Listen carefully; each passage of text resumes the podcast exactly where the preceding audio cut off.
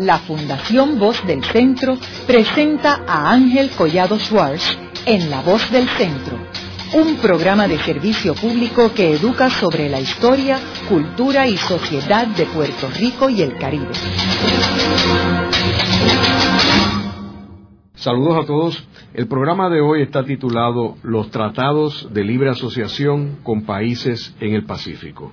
Y hoy tenemos como nuestro invitado al doctor Antonio J. González, quien fue candidato a gobernador en dos ocasiones, en el 1968 eh, fue la persona que eh, se convirtió en el candidato a gobernador por el Partido Independentista puertorriqueño a raíz de la muerte de Gilberto Concepción de Gracia y luego fundó un partido en años después este, y se convirtió en el candidato a gobernador por el Partido Unión Puertorriqueña en el 1972. En el 1968, como sabemos, en la eh, eh, elección histórica en Puerto Rico, cuando el Partido Popular se divide y Roberto Sánchez Vilella, que era el gobernador incumbente, funda un partido, el Partido del Pueblo, y es el candidato a gobernador, y eh, Luis Negrón López es el candidato a gobernador por el Partido Popular y Luis Aferré por el recién fundado Partido Nuevo Progresista y gana las elecciones eh, el Partido Nuevo Progresista.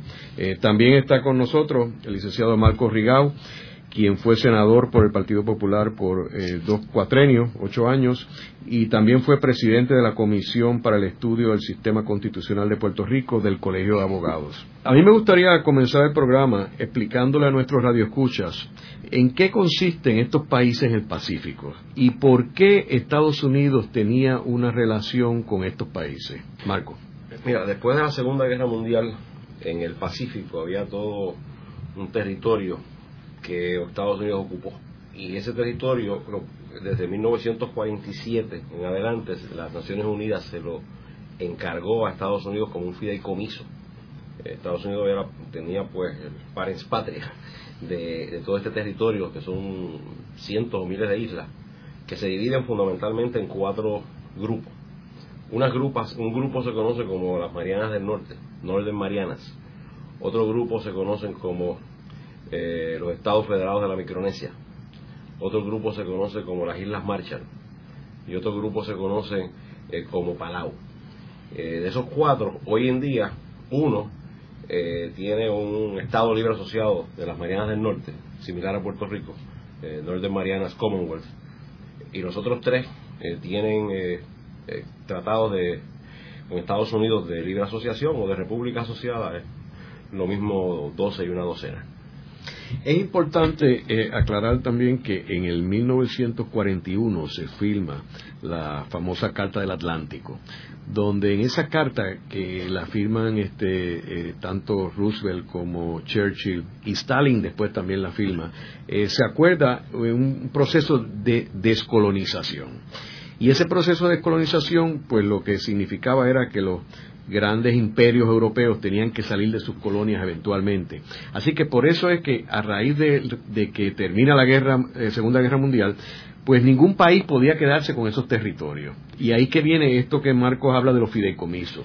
Y Estados Unidos tiene el fideicomiso de estos territorios eh, y es eh, ya a fines de la década del 60, 68, 69, cuando comienza Estados Unidos a negociar con estos países unos acuerdos de gobierno propio que no fuese el fideicomiso.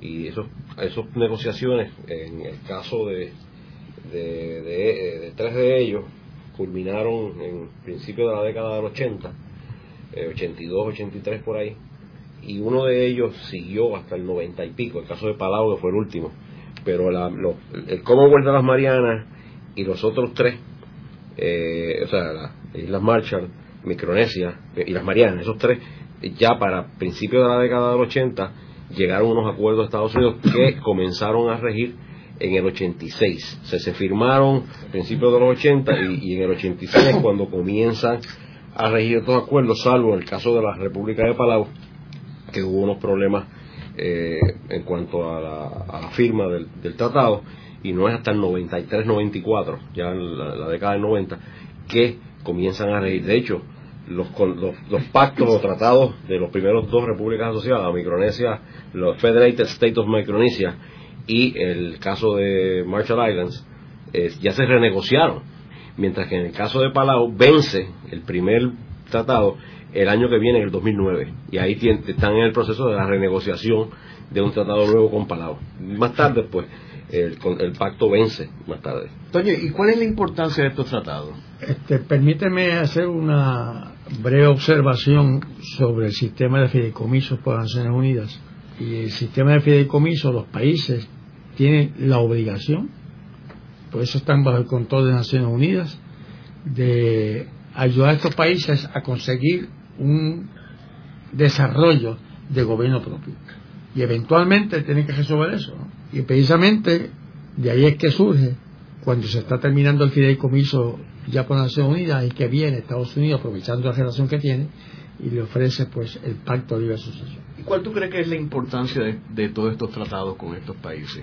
Bueno, para mí tiene la, la importancia de que abre la posibilidad de que se pase de un sistema colonial a un sistema de administración fideicomisaria hacia un sistema de gobierno propio y que inclusive el país que tiene esos países bajo fideicomiso, como ocurrido ya, los que no han sido repúblicas independientes, que es una de las eh, opciones que tienen, pues pueden, como en el caso de Micronesia, las Islas Marshall, eh, entrar en un pacto de libre asociación.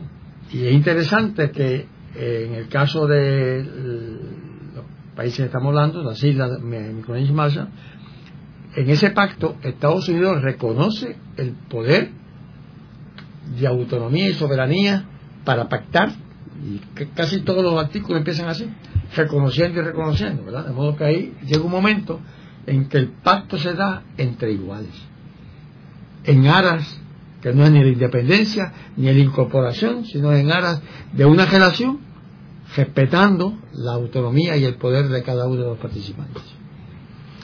¿Y cómo se diferencia eso con el caso de Puerto Rico actual?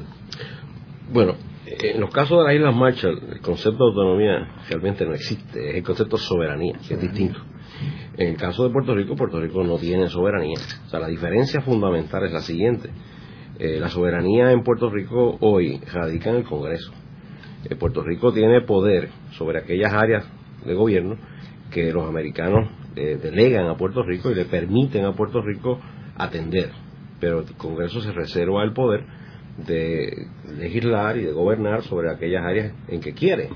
Y en el caso de las Islas Marshall y de la Micronesia y de Palau, en la libre asociación, totalmente lo contrario. La soberanía está en los países eh, del Pacífico, el que sea, y mediante el tratado existen en algunas áreas acuerdos sobre áreas de, de, gobierno, algunas delegaciones y algunos acuerdos, pero lo que no se delega o no se acuerda, pues lo retiene el país en cuestión. O sea, eh, eh, lo importante es que la soberanía, en el caso de Puerto Rico, hoy radica en el Congreso, y en el caso de Palau, las Islas Marshall y, y la Micronesia radica en esos países. Correcto. Esa es la diferencia conceptual sencilla. ¿Y qué diferencia entre los tratados de Palau, de Micronesia, de la isla Mariana, de Marshall? ¿Hay diferencia entre ellos? No mucha. Eh, básicamente obedece a un mismo esquema. Eh, hay diferencias en cuanto a arrendamientos eh, de área para práctica. aquí tú tienes lo siguiente, tú tienes en estos tratados, eh, número uno, tienes la parte de las relaciones de gobierno entre Estados Unidos y, el país que sea, la, la, cuestión de las relaciones internacionales que está en manos del país eh, que sea, eh, la cuestión de, pues, de la inmigración, la representación, el ambiente, es una relación de asociación entre dos, entre dos países y realmente pues son muy parecidos, eh, tienen peculiaridades eh, entre, un, entre uno de los países y el otro, pero, pero el, el, marco conceptual es más o menos el mismo. Los países operan como países independientes con embajadores en Naciones Unidas. Por ejemplo, embajadores, el que representa a esos países en Washington no es un comisionado residente, es un embajador. Este, son relaciones de países independientes que tienen un tratado de asociación y Estados Unidos tiene poderes sobre aquellas áreas únicamente, expresamente delegadas. Lo que no se delegó se, se, retiene. Perdóname, en esa, pregunta, por eso es que el, pacto no es individualmente con cada una de ellas, todas concurren al mismo tiempo. Separado. Cada pacto es distinto. Claro. Cada tratado es distinto. Fíjate, e- esto es atípico. O sea, esto es atípico porque es una solución para una situación es- es particular. Lo normal es la independencia, o lo normal es la, la integración de los países, ¿no? Este, el- la, la libre asociación, que no solamente existe en estos casos de Estados Unidos, hay otros países que tienen acuerdos de libre asociación, las Islas Cook con Nueva Zelanda, eh, Groenlandia con Dinamarca, o sea, hay otras eh, generaciones de asociaciones parecidas, y cada cual de acuerdo a las realidades de cada país, pero son soluciones realmente atípicas ante eh, situaciones históricas donde se hace muy difícil la integración de los dos países, pero a la misma vez se hace por otras razones tal vez difícil en un momento dado la independencia. O sea, pueden ser opciones eh, transitorias y tan permanentes como la gente quiere que sea permanente, ¿no? O sea, la permanencia es, es como el amor eterno, que es permanente mientras la gente se ama. Es interesante que aquí hablamos de que en Puerto Rico, pues el problema de Puerto Rico es que es muy pequeño y que es muy insignificante, etcétera. Pero estos casos que estamos hablando, para ponerlos en, en perspectiva, por ejemplo, Palau tiene una población de 21.093 personas. Eh, tenemos este el caso de las eh, Islas Marshall, que tienen 63.174. Tenemos Northern Marianas, que tiene 86.616. Y Micronesia, los Estados Federados de Micronesia, 107.600. Es la, la gran metrópoli. Pero mira, aquí en el Caribe, tú te coges la Organización de Estados de Eastern Caribbean, del Caribe del Este, y son países pequeños y están funcionando perfectamente. De hecho, entre ellos han hecho una moneda común, etcétera. O sea, los países pequeños eh, tienen alternativas de no solamente de sobrevivir, sino de desarrollarse económicamente bien. O sea, ya el tamaño no constituye un obstáculo eh, para la, la- la vida en sociedad en el planeta Tierra y, y el desarrollo económico.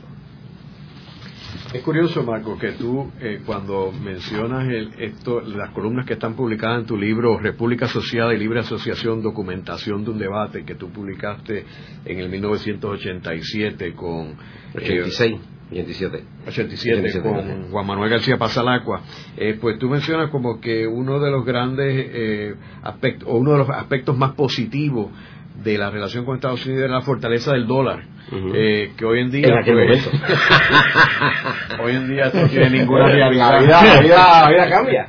Pero fíjate una cosa, El dólar es la moneda débil en el comercio internacional. Fíjate una cosa, eh, yo siempre, desde que vi estos tratados y vi las negociaciones, eh, sin tener acceso ¿verdad? a ningún informe clandestino de inteligencia que me lo diga, eh, pensé que Estados Unidos había entrado en estos acuerdos en cierta manera como un experimento antes de ensayar eh, acuerdos similares con sus territorios más grandes.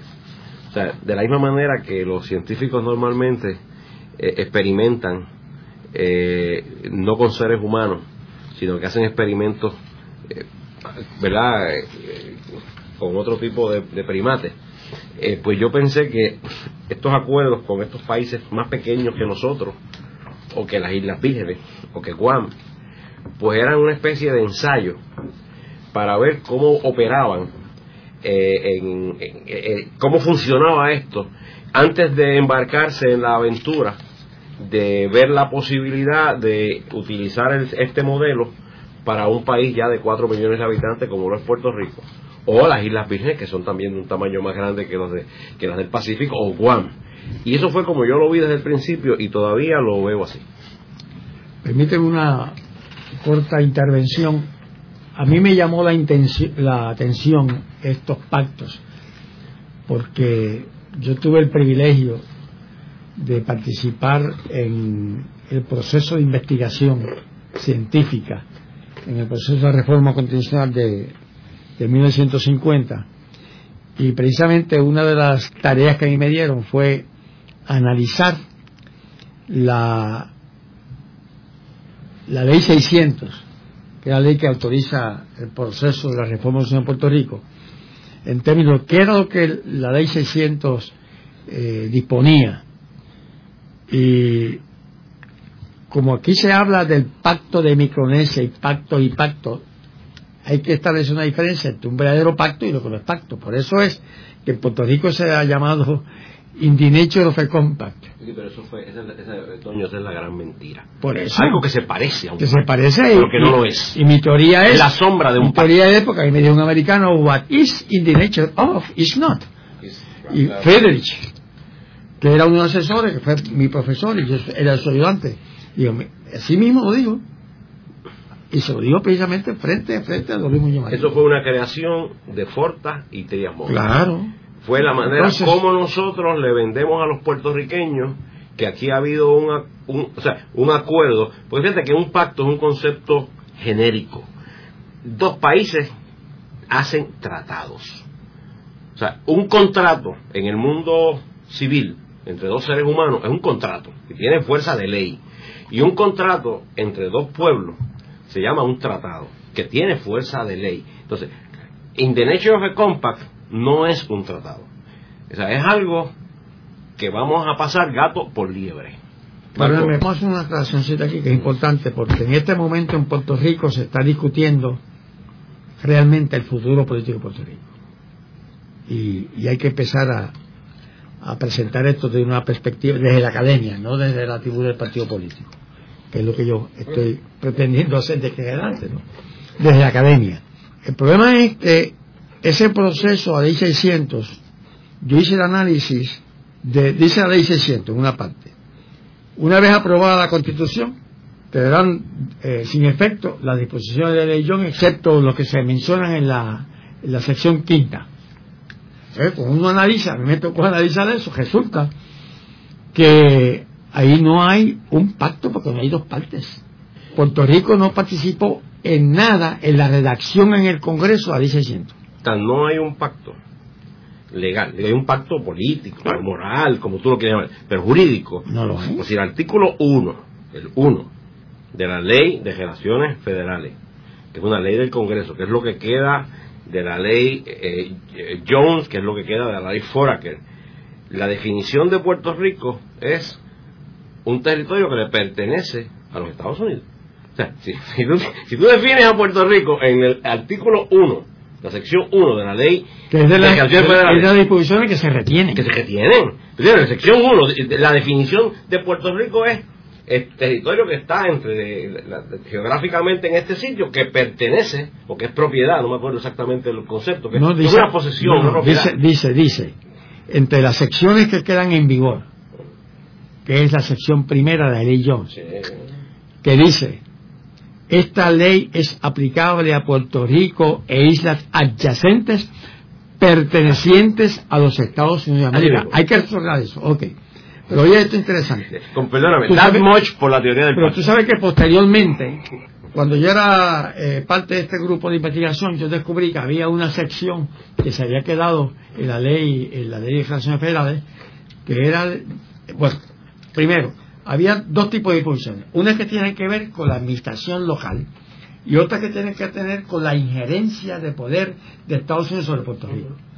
Todas las que tienen que ver de esa segunda clasificación quedaban intactas, no se podían tocar se nos dio, las que se eliminaban eran aquellas que tienen que ver, bueno, yo oí un político que dio en la tribuna eh, de, de cómo se dispone de la basura, pues no, no tampoco es así.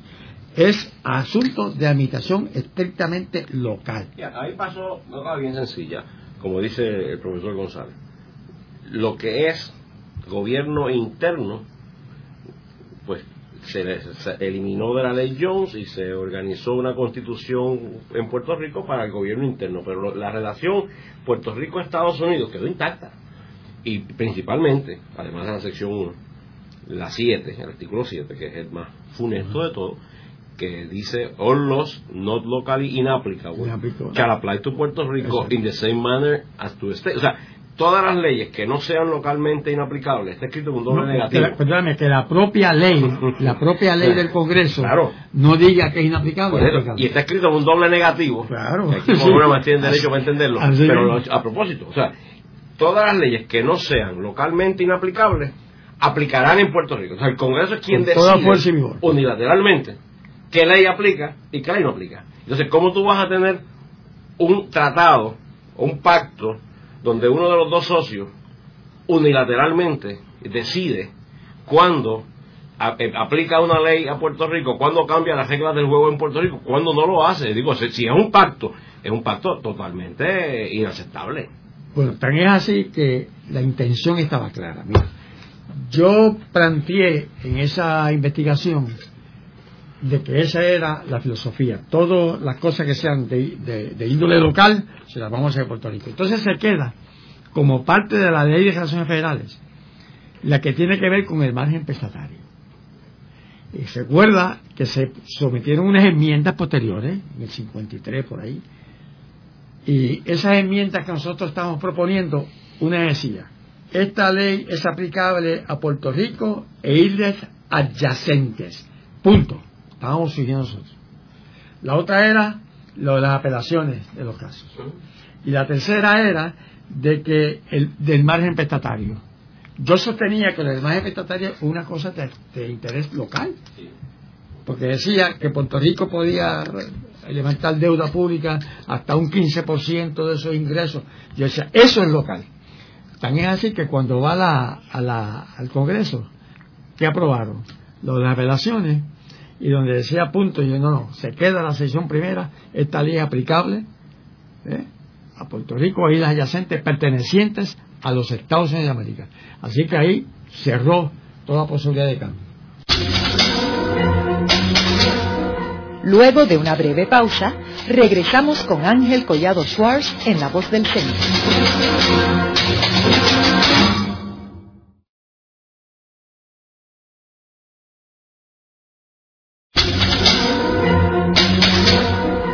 Regresamos con Ángel Collado Schwartz en La Voz del Centro.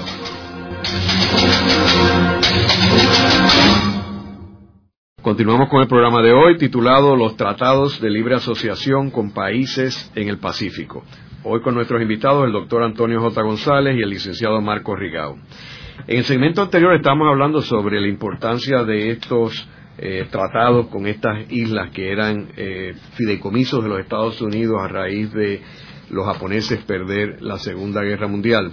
Eh, yo quisiera resumir la definición que le da el, CIA, que es la Agencia Central de Inteligencia, eh, The World Factbook, que esto está en el Internet, que cualquier persona lo puede ver y ahí están todos los datos sobre estas islas.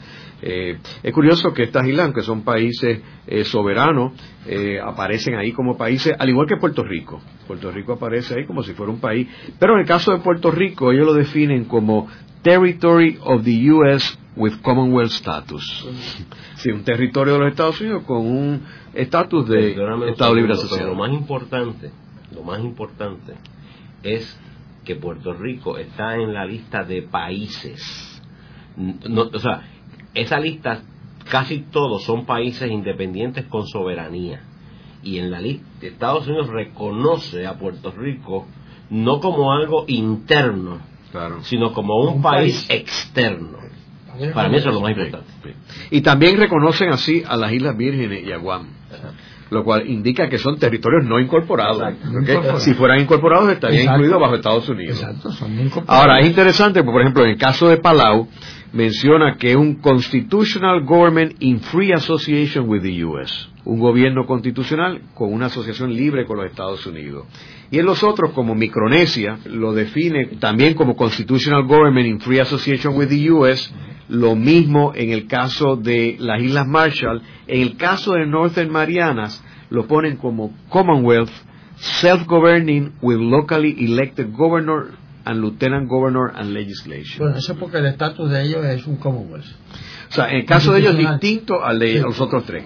Sí, sí, Ahora, háblanos, este, Marcos, sobre en qué consistía ese tratado con estos países. O sea, cuáles eran las ventajas para ellos y cuáles eran las ventajas para los Estados Unidos. Yo creo que para Estados Unidos eh, estos tratados tienen tres ventajas. Eh, la primera es un experimento. Ya lo mencioné, cómo yo hago un experimento en gobierno propio con unos territorios, que eran bajo el fideicomiso, no, no posesiones.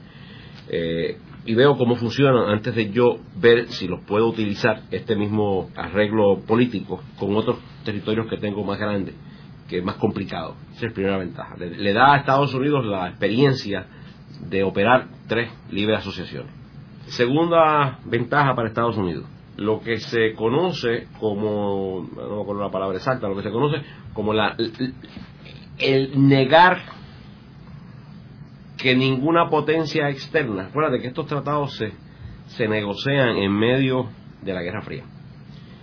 Y, aunque tú les estás dando soberanía a estos países, te estás reconociendo la soberanía y los conviertes en libres asociaciones con eh, capacidad de reglamentar su política exterior, pero les está eh, eh, le mantienes el control de la defensa. Y estos territorios del Pacífico ocupan aunque ocupan poca tierra y poca población pero ocupan millones de millas yo no sé cuántas. O sea es, una extensión del Pacífico gigantesca que prácticamente Estados Unidos al incorporar arreglos de libre asociación o, de Commonwealth con Mariana, pues hay toda una área gigantesca del Pacífico que está entre Hawái, Guam, todo eso por ahí, donde Estados Unidos mantiene entonces un control eh, de, esa área eh, y, se la niega. Estos países no pueden tener relaciones de defensa con ningún país que Estados Unidos no les autorice, ni, ni recibir en sus puertos. Eh, barcos de, de, ejército que no sean eh, aliados americanos o que Estados Unidos no les autorice. Acuérdate que esto se hace en el medio, empieza, empieza a negociar a fines de los 60 y esto continúa la negociación hasta el 80 y pico y, realmente la muralla de Berlín no cae hasta el 89 y la Unión Soviética no es hasta el 91 que, que, colapsa. O sea, eh, yo te diría que esa es la segunda ventaja. La importancia para Estados Unidos de estos territorios es fundamentalmente estratégica militar. Ahora, ahora está. Por eso. Una ventana en el Pacífico. Estratégica militar. Estratégica militar. Y a cambio de eso, a cambio de eso, pues Estados Unidos eh, financia, tienen, o sea, todos estos territorios son una gran base militar para Estados Unidos. Entonces, y además áreas para practicar, etcétera, eh, desembarcos y bombardeos y todo este tipo de cosas. Eh, porque son, tienen miles de islas y algunas están, no están pobladas. Este, bueno, es importante señalar que las Islas Marshall sirvieron para experimentos nucleares. así. y todavía están compensando a las víctimas. Bajo el fideicomiso, que fue una violación. Entonces, Estados Unidos, yo creo que eh, su interés es ese. ¿Qué beneficio tienen estos países? Pues estos países eh, reciben asistencia económica eh, tanto en block grants como en muchísimas áreas eh, hay muchísima legislación del Congreso que, es aplicable a estos países, eh, que, programas de educación, de todo tipo de programas. Y los residentes de estos países tienen eh, acceso a entrar y trabajar en Estados Unidos libremente, aun cuando no son ciudadanos de Estados Unidos. y, específicamente no considerados como migrantes, sino como un derecho que tienen.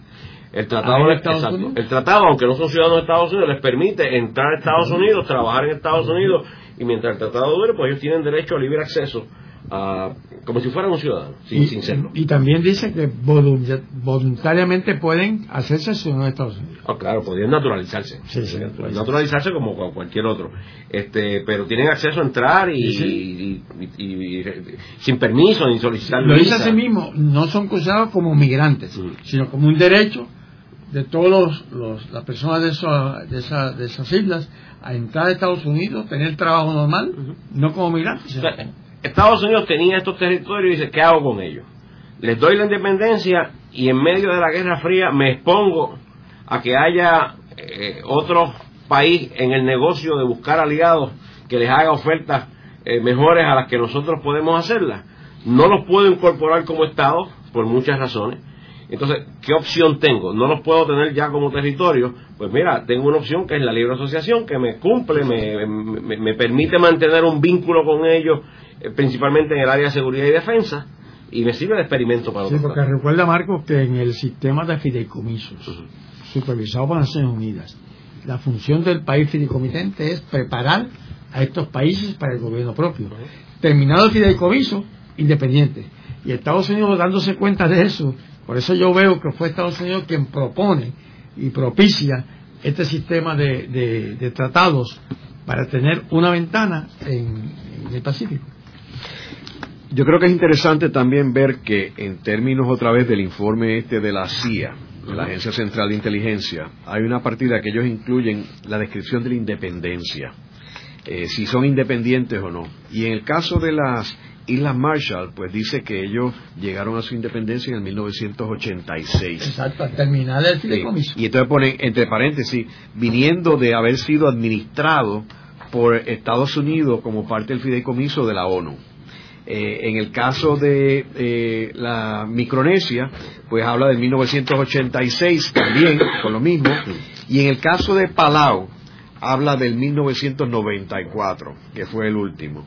Hubo eh, unas enmiendas en el 1993. Eh, ahora, en, el caso de, de, las Islas Marianas, que entiendo que ellos tienen ciudadanía americana. un Commonwealth como Puerto Rico. Porque dice Independence y dice ninguno. Entonces dice que son un Commonwealth en unión política con los Estados Puerto Unidos. Rico, más o menos. entrado en este pacto, retiene la ciudadanía americana. Fíjate, yo tengo aquí un artículo de mi amigo Peter Rosenblatt, que se llama What is Sovereignty, que es soberanía, los casos de Taiwán y de la Micronesia, donde él dice, los pactos de libre asociación entre Estados Unidos y las eh, libres asociaciones del Pacífico, eh, establecen la libre asociación que internacionalmente está sancionada por la resolución 1541 de Naciones Unidas y que legalmente son distinguibles de la independencia. O sea, eh, aquí hay un, ¿verdad? Hay gente que te podría decir, bueno, son independientes, pero tienen una asociación con Estados Unidos, que es lo que ha hecho el informe este eh, del Congreso, del Congreso no, de la Casa Blanca. Eh, pero por otro lado, tú puedes decir, bueno, tienen una asociación con Estados Unidos y por lo tanto no son independientes. Cuando la realidad es que ni una ni la otra, es una tercera vía, es una tercera opción que está reconocida en el derecho internacional como la libre asociación, que no es la salida ni la solución, vamos a decir, típica de los países. Es como eh, una solución ante un problema de dos países que están ah, amarrados por la historia, pero que a la misma vez son eh, entidades nacionales distintas, y cómo tú resuelves el problema colonial, y como a la misma vez cómo tú resuelves muchísimos problemas que existen en esa relación, pues entonces la libre asociación se convierte en una solución eh, para, para ese problema. Confieso que es una solución demasiado racional para la gran mayoría de las personas. Para las personas, normalmente las soluciones eh, políticas casi siempre eh, empiezan por la emoción. Hay unos por un lado, ¿verdad?, que son patria o muerte venceremos, y hay otros por otro lado que se amajan, se ajopan con la bandera americana. O sea, y yo no le puedo pedir a Miriam Ramírez que se enfrente al problema del estatus racionalmente, porque para ella esto es un problema emocional. Y tampoco le puedo pedir a otras personas que se enfrenten al problema del estatus, eh, a Rafael Cáncer Miranda, con todo el respeto que le tengo, que se enfrente a este problema, eh, que no sea, pues, no hay otra alternativa que no sea la independencia. Pero hay otra gente que emocionalmente puedan tal vez atender esto de una manera más racional. Ahora, es interesante el concepto del pacto, que a mí me interesa mucho en el caso del pacto, nosotros que somos abogados entendemos más que solamente personas con capacidad legal, etcétera, y en este caso soberanía, son los que pueden tener un pacto, y el pacto obliga al extremo que ellos no pueden enmendarlo enteramente. Eso que sí. Y segundo, tampoco, tampoco pueden tomar una acción en violación del pacto. Por ejemplo, miembros de ese pacto no pueden, en el área diplomática, la fuerza diplomática, pactar con otro país algo que sea contrario al, pacto. contrario al pacto. Tú puedes pactar lo que sea, pero que no vaya en contra del pacto. Exacto, y eso es importantísimo.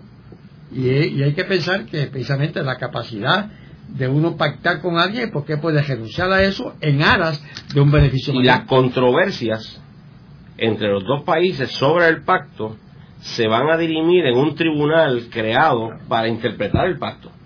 O sea, no, no es en el tribunal de los Estados Unidos ni en el tribunal de las Islas Marshall, en ninguno de los dos. O sea, las controversias que puedan existir sobre la interpretación del pacto, pues se crea un tribunal para interpretar esas diferencias. Mira, hay, un, hay una disposición en ese pacto con la Micronesia donde Estados Unidos da unos beneficios económicos, unos fondos, endowment que llaman ellos. Y entonces Estados Unidos tiene el derecho de supervisar el buen uso de esos fondos. Igualmente lo militar, pueden tener bases de mutuo acuerdo.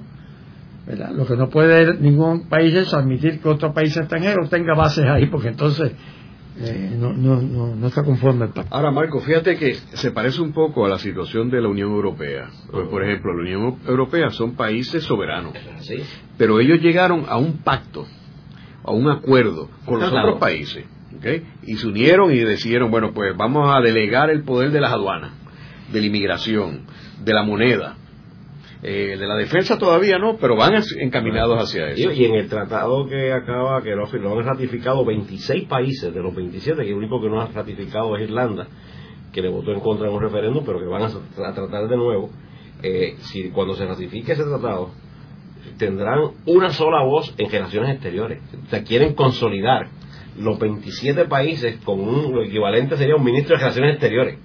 O sea, que, que para, para asumir en asuntos, por ejemplo, de la guerra de Irak o problemas que tengan en Estados en Naciones Unidas, pues una sola voz, lo cual le daría a la Unión Europea un poder tremendo, porque son 27 votos. Eh, ahora mismo, por ejemplo, los estados del Caribe, que yo te digo que son independientes, son ocho. Y yo estuve hace poco en una reunión de, allí, y entonces estaba el secretario general de, la Organización de Estados Americanos, el presidente de México mandó eh, representante, el presidente de Venezuela mandó un representante, el de, muchísimos países, porque son ocho votos en Naciones Unidas. O sea, son ocho votos en un montón de sitios. De hecho, en el Comité de Descolonización creo que tienen cuatro votos. Eh, San, Vicente y las Granadinas, Santa Lucía, creo que tienen no sé cuántos, pero me parece que tienen cuatro votos. Es algo parecido eh, lo de la Unión Europea. Eh, claro, en el caso de la Unión Europea, cada país que tiene su soberanía y han delegado áreas en común. Hay un tribunal del pacto que está en Luxemburgo. Hay un hay una cámara de delegados que hace la legislación y si hay una legislación contraria a una disposición constitucional de un país, el país está obligado a enmendar su constitución. O sea, si Europa decide algo sobre un tema y hay un país que tiene una constitución distinta a lo que Europa decide, ese país tiene X tiempo para enmendar su constitución y configurarla a la decisión de, de la Unión Europea. Ustedes saben que el padre intelectual de la Unión Europea se llama Carl Joaquín Friedrich, que escribió una cosa que llamó la Constitución de los Estados Unidos de Europa. Y fue padre intelectual de muchas cosas. Fue, Sí. fue profesor tuyo, fue profesor de mi papá. Sí, sí, de tu papá también. profesor de mi Es papá. extraordinario, era un cerebro. Oye, y hoy, después de este tratado que se hicieron en 1986 y otros en 1994, ¿tú entiendes que estos países están satisfechos con este, estos tratados? Si no estuviesen satisfechos, no hubiesen firmado, la, no hubiesen renegociado. Porque, En, en el 93, Ah, no, el- el- ellos, ellos volvieron a. digo, en el 2003. en el 2003, dos, los dos que se vencieron volvieron a firmar. En el O 2003. sea, eh, eh, reengancharon. Eh, ta- eh, tanto Micronesia como eh, las Marshalls. El que queda es Palau, que ahora en el 2009 se vence, que fue el más difícil para firmar, principalmente porque Palau no quería permitirle a Estados Unidos eh, ninguna presencia nuclear. No quería permitirle a Estados o sea, ellos querían limitar mucho la cuestión militar en el área de la República de Palau y, y había una negativa de Palau de firmar el tratado por eso. Toño, y en términos de estos eh, tratados, ¿tú tienes este, alguna información en términos de cómo se dio el proceso de negociación con ellos? En los países de... No, yo, yo lo- de- por lo que yo he leído, eh, saqué la impresión de todo documento que yo he visto, que esto lo propició Estados Unidos en el momento que terminaba el fideicomiso y que entonces estos países automáticamente eran independientes y era más fácil hacer un pacto de asociación que entrar en otros, en otros pactos. Eh, aquí Estados Unidos nombró un embajador, que fue Rosenblatt, Mm. y que estuvo a cargo de negociar los tratados con los tres países, con las tres, este, eh, las tres entidades. Cada país tenía su abogado. De hecho, hay un comentario que un oficial americano que no estaba muy satisfecho con el proceso eh, decía que en cierta manera we are negotiating with ourselves porque los abogados que representaban a las islas eh, a veces sus lealtades eh, no no no. Eh, y, y de hecho el embajador americano que una persona sumamente decente y honorable, eh, no estaba satisfecho con sencillamente que Estados Unidos impusiera sus condiciones. O sea, él quería estar seguro de que estos países eh, entraran en acuerdos que ellos pudieran vivir con ellos. O sea, acuerdos que ellos, una vez se acordaran, una vez se firmaran los tratados, los cumplieran. Que no se trataba, que no fuera meramente un ejercicio eh, pro forma de firmar, de llegar a unos, unos acuerdos y unos tratados, para, para, entonces después que nadie los cumpliera. Y el embajador americano eh, dijo, hizo ese comentario un día, Sometimes I think we are negotiating with ourselves. Haremos una breve pausa, pero antes los invitamos a adquirir el libro Voces de la Cultura, con 25 entrevistas transmitidas en La Voz del Centro. Procúrelo en su librería favorita o en nuestro portal.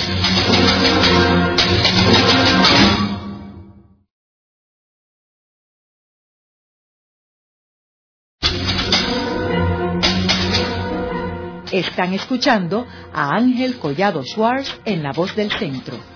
Ahora pueden accesar a toda hora y desde cualquier lugar la colección completa de un centenar de programas transmitidos por La Voz del Centro mediante nuestro portal www.vozdelcentro.org. Continuamos con el programa de hoy titulado Los Tratados de Libre Asociación con Países en el Pacífico. Hoy con nuestros invitados el doctor Antonio J. González y el licenciado Marco Rigao. Marco, uno de los, de los asuntos que se discute es si tú no eres soberano, ¿cómo tú puedes pactar con uno, otra parte? ¿Cómo ellos resolvieron ese problema? El problema se resolvió de la misma manera que tú resuelves en la vida privada la compraventa de una propiedad y la constitución de hipoteca. O sea, tú en el mismo acto, primero compras la propiedad en la escritura número 150 y en la 151 que otorgas inmediatamente en la misma oficina, este, porque si no, no te dejan salir de la oficina, otorgas la hipoteca para financiar la, casa que acabas de comprar. Entonces, eh, obviamente todo el trabajo preliminar, eh, aunque no son países soberanos, pero la gente que dirige esos países son gente que tiene una educación y tiene además asesoría legal competente pues tú entras en todo un proceso previo de prenegociación y entonces en la misma en un instante hay un reconocimiento de soberanía o sea cumpliste 21 años eres mayor de edad puedes vender la casa que heredaste de tus padres o la puedes alquilarla o la puedes puedes hacer negocio y entonces pues en el mismo acto eh, dice se reconoce se reconoce la soberanía de tal país.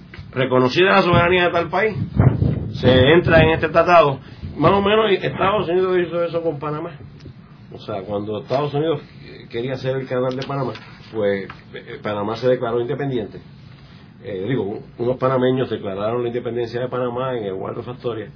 Entonces, una vez estos panameños declararon la independencia, Estados Unidos reconoció a Panamá como un país independiente, una vez reconocido como país independiente, hace un tratado de defensa mutua y le notifican a Colombia, si no te sales del territorio de Panamá que has invadido, nosotros vamos a defender a Panamá. O sea, tú reconoces, estamos hablando aquí de ficciones jurídicas, porque esa es la realidad, pero el mundo vive de ficciones jurídicas, todo el planeta Tierra vive continuamente de ficciones jurídicas, lo que llamaba, mi profesor Lon Fuller allí en Harvard, Legal Fictions. O sea, Estados Unidos reconoce la soberanía de tal país y entonces firma un tratado de libre asociación con todos los términos del tratado. Es, la única manera que tú puedes hacer porque la otra teoría de darle la independencia para entonces empezar a negociar un tratado, pues eso realmente eh, es una teoría que opera en el mundo virtual o en la fantasía. Quiero añadir que con lo de Panamá, uno de los requisitos de Colombia para darle la independencia es que se tiene que llevar la deuda pública del Estado de Colombia proporcional al territorio de Panamá, lo cual rápidamente Estados Unidos le proveyó un cheque para pagarle a Colombia parte de la negociación. y Toño, en términos de la ciudadanía, ¿qué ha sucedido en, estos países? Mira, la mayor parte de los residentes, de los ciudadanos de estos, de estos de los tres Free Associated States, no eran ciudadanos de Estados Unidos por nacimiento como lo es en el caso de Puerto Rico. En Puerto Rico, todas las personas que nacen en Puerto Rico son lo que llama la Constitución americana Natural Born Citizens. Y en, esto, en este caso de ellos no es así. había algunos, o ya hay algunos, que son ciudadanos de esos países y tienen doble ciudadanía como David Ortiz, jugador de Boston, acaba de ser ciudadano americano y sigue siendo ciudadano, ciudadano dominicano, no pierde la dominicana. En el caso de Puerto Rico, pues hay una diferencia eh, fundamental de que todos los puertorriqueños somos ciudadanos americanos por haber nacido en Puerto Rico, los que han nacido aquí, ¿no? En Puerto Rico. Pero esa diferencia no tiene nada que ver con eh, la posibilidad de establecer un pacto de libre asociación. O sea, no altera en nada. O sea, no afecta. No afecta en nada. O sea, esto es una cuestión de voluntad política. O sea, ¿y qué pasará? o sea, la ciudadanía no se la pueden quitar el que la tienen. Eso está decidido claramente. El caso de Afrogin versus Ross, que vi un artículo en revista jurídica hace 40 años sobre ese tema. Y no afecta en nada. En nada. Ahora, de aquí en adelante, como disponga el tratado. O sea, a quien la tiene no se la pueden quitar. Pero de aquí, de, si existiese un tratado con Puerto Rico, pues dependerá de la voluntad política de los Estados Unidos y de los puertorriqueños y el tratado será la ley de las partes. Lo importante de la libre asociación es que ya no es el Congreso quien decide, sino es el tratado. El tratado es el contrato entre las partes, es la ley. Y el Congreso no lo puede cambiar unilateralmente. Eso es lo importante de este tratado. Aunque hay una diferencia con Puerto Rico, que en el caso de ellos eh, Estados Unidos reconoce que ellos tienen el poder, la autonomía y la soberanía para negociar. Y, yo recuerdo que en cierto momento se planteó, el doctor Gilberto de Gracia en una discusión, le plantearon de cómo sería el reconocimiento de nuestra capacidad, porque no somos soberanos para negociar. Y él decía que podía ser simultáneo. Y yo creo que sí, que tiene razón. O sea, en el momento en que se está el pacto, si es que eh, se fuera por ese, por ese camino, pues Estados Unidos fácilmente reconocería que el pueblo de Puerto Rico tiene capacidad para en este momento estar en este pacto. ¿Y en términos del rompimiento de ese pacto? Pues mira, es comiquísimo porque la gente que se opone a algo tiene la mala costumbre de tratar de hacer lo que ellos no favorecen lo más feo posible para que luzca menos atractivo. O sea, tú ves cómo las personas que no son estadistas pues tratan de describir la estadidad en los peores términos y cómo los que no son independentistas tratan de describir la independencia en los peores términos. Igual pasa con la libre asociación. Aquí hay un elemento de voluntad política, de qué quiere firmar Estados Unidos y qué no quiere firmar Estados Unidos. En el mundo, vamos a decir, eh, puro del derecho internacional, y el derecho internacional, como todo derecho, es cambiante. Sea, el derecho, no, el derecho internacional no bajó del monte Sinaí en las doce tablas de Moisés. O sea, el derecho internacional es lo que las naciones decidan que deben ser las normas jurídicas de la humanidad. Entonces, hoy, en el derecho internacional, pues hay un requisito bajo la, la resolución 1541 de Naciones Unidas, cuando atiende el asunto de la libre asociación, de que eh, las partes contratantes tendrán derecho a salirse del pacto si quieren. O sea, que es tan permanente como el interés de las partes. O sea, aun cuando no lo dijese, si Estados Unidos quisiera salirse del pacto, ¿hay alguien que se lo va a impedir? Vamos a mandar la Guardia Nacional de Puerto Rico a Washington para impedirles que se salgan del pacto. O sea, en última instancia, Estados Unidos está hoy, que Puerto Rico es un Estado libre asociado o un territorio no incorporado en Puerto Rico, porque Estados Unidos quiere estar aquí todavía. Si no quisieran estar, empacaban y se iban como se fue Gran Bretaña de la India. Empacan y te vas y adiós. Mucho gusto en conocerlo y ha sido un placer. Y si quieres invadirlo, el hecho de que sea soberano no quita que no te invada, como pasó con Panamá, con Granada y con Irak. Y además, y, había una pequeña enmienda a la constitución cubana, Platt, que, le permitía, la cuestión de derecho. Y, obviamente. Bueno, perdóname, uno de los resultados de la enmienda Platt precisamente que todavía Estados Unidos está en Guantánamo. Exactamente. O sea, que el retiro unilateral no debe asustar a nadie, porque o sea, está diciendo yo tengo el derecho. El derecho uno lo ejerce si quiere y si no quiere, no lo ejerce. Como tú tienes el derecho de gastar todo tu dinero mañana, si lo quieres hacer, sería una locura, pero tienes el derecho. Y el, el derecho al retiro unilateral, pues mira, es bueno que ambas partes lo tengan. Luego de la pausa, continuamos con Ángel Collado Schwartz en La Voz del Centro.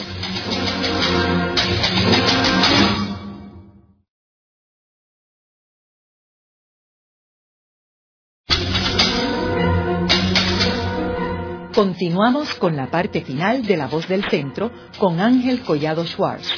Pueden enviarnos sus comentarios a través de nuestro portal www.vozdelcentro.org. Continuamos con el programa de hoy titulado Los Tratados de Libre Asociación con Países en el Pacífico. Hoy con nuestros invitados el doctor Antonio J. González y el licenciado Marco Rigao. Toño, actualmente se está hablando de la soberanía en Puerto Rico eh, y es uno de los temas de mayor discusión. ¿Cómo tú crees que este tratado de Micronesia, de los países del Pacífico, provee una enseñanza en términos de las posibilidades para Puerto Rico? Bueno, mira, déjame empezar diciendo que difícilmente haya una persona que haya tenido más contacto con el pueblo de Puerto Rico que yo, porque yo no solamente ayudé a inscribir el Partido Independentista en el 1946, sino que después he inscrito varias veces el partido cuando perdí la franquicia. Tuve la osadía de inscribir un partido. Y mi contacto con el pueblo me dice que, en alguna forma, la solución del estatus político de Puerto Rico, como el trasfondo de la conciencia del pueblo, tiene algún tipo de relación de amistad con Estados Unidos. Y es posible, ¿verdad? ahora que se está discutiendo lo del estatus político nuevamente, los discursos que recientes significa que hay inconformidad con la solución actual del Estado y asociado, porque no resolvió el problema fundamental colonial, no hay un pacto, ni esa fue la intención de la ley 600, y hay la posibilidad de que a tono con la discusión política del momento, haya alguna simpatía para una solución que no sea ni la estabilidad ni la independencia. Un pacto de asociación similar a esto, yo creo que, es cuestión de tiempo, cuestión de educación, seguir estudiando. Eh, yo he sido independentista toda la vida y, afirmo que la, la solución para un país eh, conculcado por otro país es la independencia y ahora se abre la posibilidad con Estados Unidos de además de la independencia un pacto de libre asociación similar al de la Micronesia. Fíjate, yo veo la posibilidad de la libre asociación en Puerto Rico cuando la libre asociación sea la opción conservadora. O sea, el día que el pueblo puertorriqueño entienda que la estabilidad no es viable porque Estados Unidos no la va a contemplar. Y el día que el pueblo puertorriqueño entienda que el Estado libre asociado con más poderes, entre comillas, pero sin soberanía, no la soberanía esta populista, sino la soberanía de, en Puerto Rico como mayoría de edad poder para tomar decisiones el pueblo de Puerto Rico, entonces se presentarán dos opciones reales, la independencia o la libre asociación. Y ese día las personas que quieran tener pues, algún tipo de vínculo con Estados Unidos, pues me imagino que tendrá un 90% la libre asociación, pero hasta que ese día no llegue, en términos electorales en Puerto Rico, lo veo muy difícil, porque la realidad es que la dependencia económica, la dependencia emocional, la dependencia colonial, eh, es muy difícil atender este problema racionalmente. Mi temor es que se nos haga tarde. Mi temor es que el espacio de negociación del pueblo de Puerto Rico con Estados Unidos para una solución eh, una, de este tipo, para un pacto entre dos pueblos eh, en un tratado con soberanía en Puerto Rico, sea muy difícil para Estados Unidos instrumentarlo y que ellos opten por una solución más cortar por lo sano. Que ellos opten sencillamente por sencillamente decir, nos vamos. Señores, nos vamos. Este, los términos y condiciones de nuestra partida eh, los vamos a, proponer y los acordaremos. Y, de la misma, digo, repito, aquí eh, el, planeta Tierra tiene mucha experiencia de metrópolis que han decidido un día terminar su relación eh, con un país, un territorio. O sea, los americanos dijeron que la democracia dependía de ganar la guerra de Vietnam y un día se fueron y hay una foto tremenda de un helicóptero encima de la embajada americana que no cabía la gente que quería montarse porque se iban. Y, la, experiencia de la India que era la joya de la corona británica el día que los británicos dijeron que le daba más dolores de cabeza que beneficios y decidieron irse y se fueron. O sea nadie va a aguantar a Estados Unidos si ellos deciden como el día que los británicos decidieron irse de Singapur. Hay un libro eh, que escribió Lee Kuan Yew, el primer ministro de Singapur, que él cuenta cuando llegó a su oficina, es recién electo en 1965, llega a su oficina eh, alguien de, Gran Bretaña, el Ministerio de Relaciones Exteriores, y el embajador, y ven, le dicen, nos vamos. Y el primer ministro dice que lo primero que él pensó fue, nos vamos a morir de hambre. Y ese fue el primer ministro que dirigió todo el proceso de crear eh, una nación eh, exitosa y productiva y rica en el Pacífico. Y él, y él confiesa que lo primero que él pensó cuando le notificaron en 1965 que los británicos se iban fue nos vamos a morir de hambre. Pues yo pienso que el espacio para la negociación de un pacto de libre asociación cada vez se achica, cada vez se achica. Y yo creo que los puertorriqueños, viviendo de ilusiones eh, falsas, no estamos atendiendo la posibilidad real. Y hay que ver un detalle de que esto, estos pactos se dieron, como tú mencionaste ahorita, en medio de la Guerra Fría y que había un, objetivo estratégico militar. Y si vemos aquí la posición del Departamento de Defensa, las vistas del Congreso en la década del 80, cuando ellos dijeron, bueno, nosotros estaríamos dispuestos a explorar la independencia para Puerto Rico, pero nunca nos iríamos de Vieques, ni de Roosevelt Roads, ni de nuestras bases. Y obviamente se fueron ya. O sea que el rol de Puerto Rico como bastión militar ya no es vigente. Así que eso es una situación que ha cambiado muchísimo versus cuando se hicieron estos pactos. Lo interesante, Ángel, es que históricamente la actitud del Congreso de Estados Unidos ha ignorado la posibilidad de esta idea.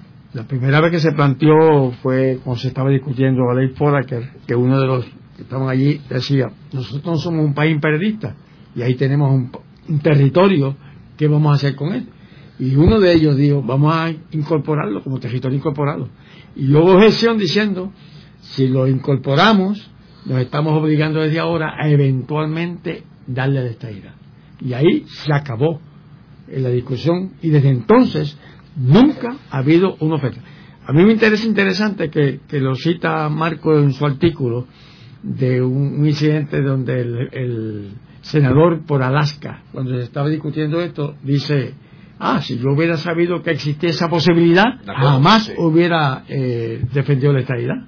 Así que hay una posibilidad en el ambiente de en el programa de hoy hemos discutido el pacto de libre asociación de los países del Pacífico. Hemos visto cómo Estados Unidos pudo negociar con estos países en el Pacífico con una población mucho más pequeña que Puerto Rico y llegar a un acuerdo que fue para beneficio mutuo y cómo lo importante, como se ha mencionado en este programa, era que el desenlace de toda esta negociación era que la soberanía iba a descansar en estos países y no unilateralmente en el Congreso como es el caso de Puerto Rico. Gracias, Marco. Gracias a ti y a, y la, Toño. Es un placer como siempre. Esta ha sido una producción como servicio público de la Fundación Voz del Centro. Los invitamos a sintonizarnos la próxima semana a la misma hora. Y recuerden que pueden adquirir el libro Voces de la Cultura en su librería favorita o en nuestro portal.